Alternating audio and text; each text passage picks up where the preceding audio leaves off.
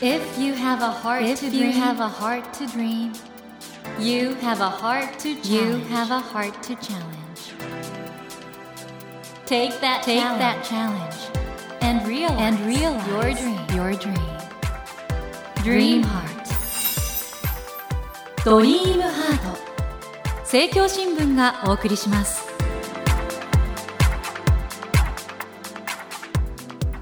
皆さんこんばんは。茂木健一郎です。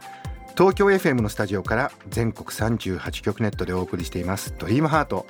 この番組は日本そして世界で活躍されている方々をゲストにお迎えして挑戦や夢に迫っていきます。さあ今夜は最年少で世界遺産検定マイスターになられたと話題を集めていらっしゃいます山本リシャールトーマさんをお迎えしました。こんばんは。こんばんは。よろしくお願いします。よろしくお願いします。あの今回初のご著書「ワオファクター心の中の平和の砦」を小学館より発売されていらっしゃいますが、はい読ませていただいたんですけどありがとうございます。素晴らしいですね。あ、本当です。あのとても物の見方がしっかりされていて17歳ですか？はい。今高校2年生。中の人も17歳ですか？あはい。中の人も10年 とってもしっかりしてますよ生。いえいね。であの世界遺産ということを切り口にいろいろ注目されていらっしゃるんですけど某テレビ番組のミステリーハンターといえばあれしかないんですけど、活躍されてるってことで。い。かがですか、あのミステリーハンターとしての仕事は。えミステリーハンターは本当に新しい世界を見せてくれるので楽しくやらさせていただいてロケとか大変ですか？大変ですけどそれよりもやっぱり自分も今まで知らなかったことをはいはい。皆さんに共有できるっていうことの喜びの方が大きく楽しくやってます。ねんですね、はい。そしてあの山本リシャールトーマさん。トーマさんって言っていいですかね。あわかりましトーマさん。世界遺産がきっかけでいろんなこと関心持たれてるなと思うんですけども、はい。この世界遺産から見えてくるもの戦争と平和なんかも見えてくるっていうええふうに考えてますけど、そもそも世界遺産というものが綺麗なものを守ろうというものじゃないんですね、簡単に言いますと例えば茂木さんにとって大切なものをもし言える範囲で何か一つ伺っても。僕は子供の時蝶々の研究してたんで、はい。希少な蝶の生息地ってものすごく大事なんですけどね、はい。例えばそういうものをいかに守るかっていうことなんでしょうかね。そうですね。守る以前にまず理解するというところなんですよね、確かに。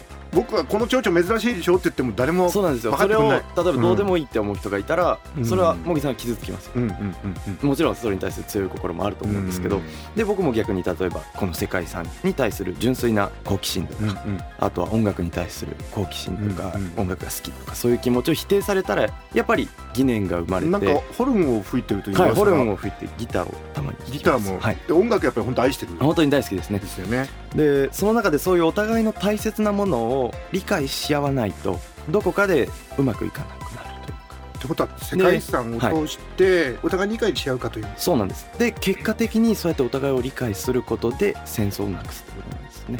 戦争というのは無知から生まれるっていうユネスコ憲章にもありますが。なるほど。ということでですね今夜はですね山本リシャールトーマさんをお迎えしてですね初のご著書「ワオファクター」についてはもちろんトーマさんご自身についてもいろいろお伺いしていきたいと思います、えー、トーマさんこの後どうぞよろしくお願いいたします。よろしくお願いいたします。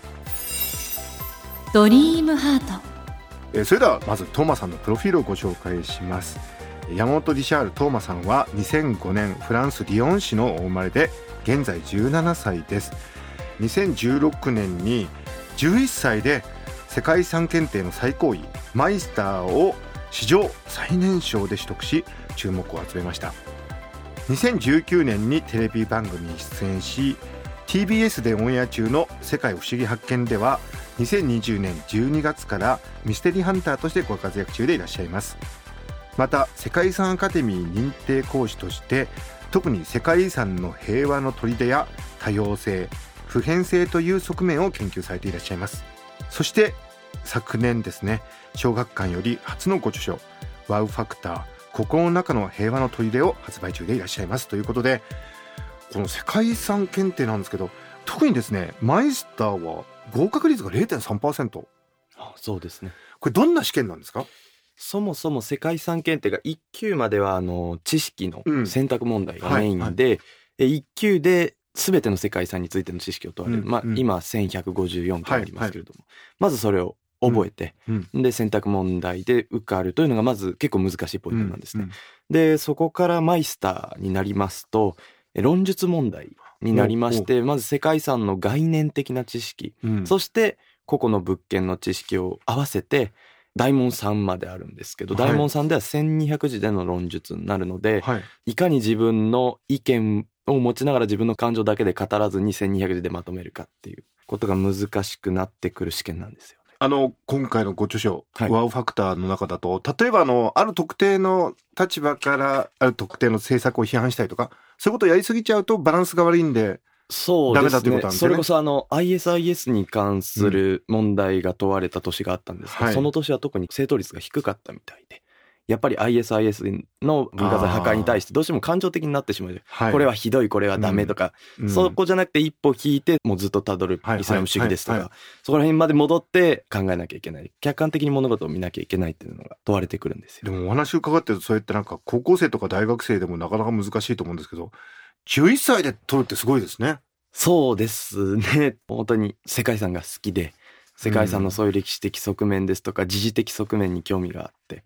でもここで培った力はやっぱり今にも生きてますね。このなんか世界遺産に興味を持つきっかけになったのがなんか古代エジプトはい。なんですか？あの4歳の頃あのケンブリッジ大学、はいはいはい。ケンブリッジの方はい。にいらっしゃってはい。私も言いましたけど博物館があってはい、そうですね。あの旧市街の方すごく博物館多いと思うんですけど、はいはい。それ大学の関連で。はいピッツウィリアム博物館という場所がありまして、そこであのネスパウエル・シェフィトっていう、あのうんうん。古代エジプトのアメン神殿の美術工房の監督はい。の棺があったんですよね、が展示されてて。それを見てなんかちょっとびっくりして何千年も前のものがこうやって残ってるのにものすごくびっくりして神秘を感じて。4歳で4歳ですからびっくりしたんですあのちょっとびっくりしたんですよ。やっぱりすごいね。箱が展示されてるっていうのもありましたし。4歳でそこまで感じちゃったんですねそうですね。あのもともとケンブリッジの街並みって結構古代ローマとか、新古典主義みたいなところがあったので、古代ローマには興味があったんですけどエジプトにはまだ知らなくて。で行った時にそういうものを見つけてなんだこれはと思ってエジプトに興味を持ち始めて当時の4歳の少年にとってはやっぱり一日一日がすごく長くて面白いじゃないですか。はいはいはい。そんな自分にとってはやっぱり4,000年5,000年前ってもうびっくりするぐらい昔のことをもう考えられないんですよだから今の我々にとって46億年前の地球誕生ぐらいのそれぐらいもうすっごい昔のものが今こうやって僕見れてるんだってはい。そういう感情があって。でそこで初めてそういう文化財とかに興味を持つあ自分を発見して、ね、あの結局世界何カ所行かれたことなんですか、住むとと住むとういう面ではフランスとイギリスと日本とあと少しだけベルギーに滞在しました。なんで、まあ、そういういろんな経験の中からその世界遺産っていうことに徐々に深く興味を持つようになったんですかね。そう本当に徐々に徐々にですね。うんこの世界遺産検定ってラジオ聞いてる方もねちょっと受けてみたいなって思う方もいらっしゃると思うんですけど、はいどうやって勉強するんですか？えーすごくしっかりしたテキストがありまして、うんうんうん4級3級2級1級とそれぞれに対応したテキストがあって、うん物件とあと概念うん基礎知識みたいなところをしっかり解説してくれているので、基本的にはそのテキストを読んで学習するだけで足りると思います。ああただマイスターになると？マイスターになるとやっぱり時事にどれだけ関心を持ってそれを自分で説明したり咀嚼して考えることができるかというのが問われてきますね。ということはやっぱり世界遺産に興味を持つってあの今の世界に関心を向けるいい入り口になるってことですかね？にいい入り口だと思います。うん今トーマさんから見て今の世界見てて一番気になることって例えばどういうことですか、格差じゃないでしょうか。いろんな問題、うん日本でも世界でもうん。起こってると思うんですけど結局それは社会構造に結びつくというふうに考えてて今は。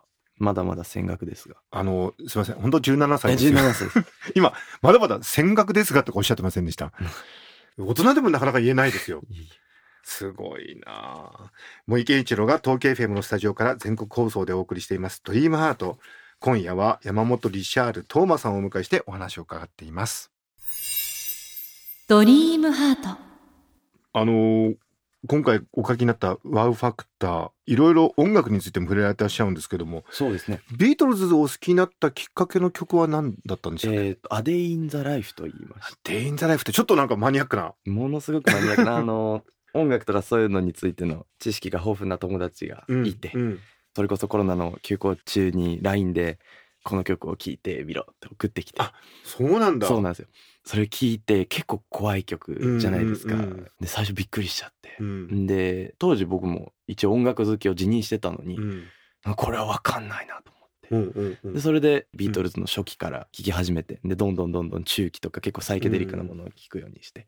でそれで大体1年とか経った頃に曲の魅力が分かるようになったんですよね。そこからやっぱりビートルズの音楽に気づいてっていうきっかけなんですよ。なんか僕はトーマさんのお話伺っててある音楽好きがビートルズについてね言ったことを思い出したんですけどなんか初期「A Day in the Life」っていうような曲やるとみんなついていけないじゃないですか。ええ。デビューの時は「She Loves You」とか、ね、そうですね。I wanna hold your hand と Please か Please Me ああいうのからいかないと人気が出ないから。あそうですね。あのジョンメインでそこから始める戦略はあったと思います。ねえなんかトーマさんも似てるとこあるなって僕お話聞きながら思ったんですけど世界遺産はみんな分かりやすいからね。すごくなんか世界遺産って素敵だなと思うし深いしね。はいでもトーマさんってお話があってるとやっぱいやいや世界遺産以外にもいろんなこと考えてらっしゃるなと思って。ただやっぱりビートルズみたいにデビューする時は世界遺産良かったんじゃないですかね。そうですね。その自分の思考をスタートさせる点としての世界遺産本当に良かったです。だって最初はやっぱりその綺麗から入りましたもん。世界遺産は綺麗だっていうところから普通に入っ学んでいくうちにあこういう面があったんだこういう面があったあんー。だでそこに自分の他の考えてることとかも入っていって、はい。それこそ大きく見たら世界平和とか、うん。そういうことを考えるに至ったので。あのせっかくマイスターが前にいるんでちょっとお伺いしたいんですけど日本の木造建築が世界遺産になる時ってちょっとなんかそれまでと違った議論とかあったっていう。ありましたありました。これどういうことなんですか？あの申請制と言いまして、え世界遺産は基本的にやっぱりそのもので価値があるのでうん。変えちゃいけないんですよ、うん。ですが日本は木の文化じゃないですか、日本の他の国はその当時あんまり登録されていないので、うんうん。日本がメインになるんですけど、ヨーロッパのあの大体ほとんど壊れることのないまあ石の文化に対して地震が多い日本の木の文化っていうのはどうしても修復していかなきゃいけないんはいですよね。その修復の時にそれこそ木材を変えたりいけないっていう時うん。にそのもともと建築された時の価値が保たれるのかっていう議論がものすごく大きくあったんですよ。ということはあの日本だと例えば法隆寺なんかはい。登録された時は、その議論を乗り越えて登録されたっていう、はい。そうですね。奈良文書という文書がありまして奈良文書。はい。うんうん。そういう価値をヨーロッパ的な価値にとどめずにうん。木の文化あとはアフリカの土の文化とかもあはいりますよね。はいはいはいはいはいそういうものを全部包括してその世界遺産の守るべきものとして大切にしようというのがあるんですよ。あということは世界遺産が本当に世界遺産っていうことになるためにはいろんな文化のあり方をちゃんと自分の中に入れていくっていうそうなんです。はい。ことが必要だったってことですね、そうなんです。やっぱり世界遺産からすごくいろんなこと学べますね本当にそう思います。あとそれこそ文化の横のつながりだけじゃなくて縦のつながりとしても世界遺産議論がいっぱい行われて例えば戦死時代の遺産を登録するあのアルタミラとかうんラスコーとかそういったものに代表されますけど、あとは産業関連の遺産うん。やっぱりローマのコロッセオですとかそういったものに比べて産業遺産っていうのは見た目は見劣りする部分があるかもしれないんですけど、でもそれでもやっぱりそうやって人間が作り出してきたもの偉大なものの一つであることに変わりはないよねっていう、なるほどね。逆に言うとあの何が普遍的な価値なのかっていうのが問われてるんですかね？そうなんですよ。なので普遍的な価値は限定できないっていうか、ん。なんでそう宗教性別年齢、うん。あのそういった全てのものを超えてみんなで守っていくべきものっていうのはそんなここにピンポイントに限定されないよねっていうことなんです。でもそういうのに気づくたびにこの「ワウ!」だから感動がいろいろ生まれてくるんでしょうね。いそうですね。気づくたびにね。ちょっと逆に茂木さんにお伺いしたいとかあのそれこそアハ体験はいはいはい。があるじゃないですか、それを肯定的な感情を持ってアハ体験をするのが多分ワオファクターだというふうに思うんですけど、その幸せを感じるとか肯定的な感情を感じるっていうのは脳科学的にはどういう現象なんですか、まあ我々はそのひらめきとか気づきっていう言い方するんですけど、その時に脳の神経細胞が短い時間に同時に活動することが知られてるんですね。で同時に活動するとその時の経験があの固定されるというかシナプス結合の変化として固定されるんで、はい。一斉になんかオーケストラでいうとパーってなんかユニゾンで神経細胞が活動してるような状態がまあそのワウだしアハ体験だしってことですかね。だからあの通常業務をやめてもうその時だけは0.1秒ぐらいそのことだけに情報処理を専念してるっていう。通常業務やめみたいな。そういう感じだと思いますけどね。だからトーマさんがフィッツウィリアムで古代エジプトのはい。文物見た時はまさに神経細胞がパそうでしたね本当に。4歳でね。すごいですね。でもトーマさんはやっぱりあのそんなに広いものの見方できるようになったってことにおいては、その、いろんなそのマルチルーツなことってのがやっぱあるんだと思うんですけど、ちょっとそのあたりはね、また来週ゆっくり伺っていきたいなと思うんですけど。ということで、今夜はですね、山本リシャール・トーマさんをお迎えしてお話を伺ってきたのですが、そろそろ和解の時間になってしまいました。えー、実はトーマさんはフランスのリヨンで生まれて、お父様はスイス人、お母様が日本人とベルギー人の両親からお生まれになられたということで、はい、スイス、ベルギー、日本の3カ国のマルチルーツということで、なので、ちょっとそこら辺の多様性の話もね、来週伺っていけたらなと思います。トーマさん、来週もどうぞよろしくお願いいたします。お願いいたします。森健一郎が東京 FM のスタジオから全国放送でお送りしていますドリームハート。今夜は山本リシャール・トーマさんをお迎えしました。Never let go of that dream. Never forget, never forget that heart to challenge. Dream Heart. 茂木健一郎が東京 FM のスタジオから全国38局ネットでお送りしてきました「ドリームハート。今夜は最年少世界遺産検定マイスターとして話題を集めていらっしゃいます。山本リシャール・トーマさんをお迎えしましたがいかがでしたでしょうか？いやー17歳とは本当に思えないようなねしっかりとした価値観というかものの見方というか素晴らしいですよね。ですからその世界遺産というね、まあ、本当にこれ人類全体の、まあ、共有する価値というかですねそれを入り口に本当世界のこととか人間のことその過去現在未来についてねいろいろ考えてらっしゃるっていうのが伝わってきていや本当に頼もしいそしてあの将来が楽しみなねトーマさんでしたが今回のワオファクターの中にはですねそういうトーマさんの魅力がたくさん詰まってますのでぜひ皆さんもお読みいただけたらなと思います。さて番組では毎週3名の方に1000円分の図書カードと番組特製のエコバッグをセットにしてプレゼントしています。私茂木に聞きたいことや相談したいこと番組の感想などお書き添えの上ドリームハートのホームページよりご応募ください。お待ちしています。そしてスマホアプリオーディではドリームハートの番外編番組茂木健一郎のポジティブ脳教室を配信中です。ぜひこちらも聞いてみてくださいね。来週も山本リシャール・トーマさんをお迎えします。どうぞお楽しみに。それではまた土曜の夜10時にお会いしましょう。ドリームハートお相手は森健一郎でした。ドリームハート。政教新聞がお送りしました。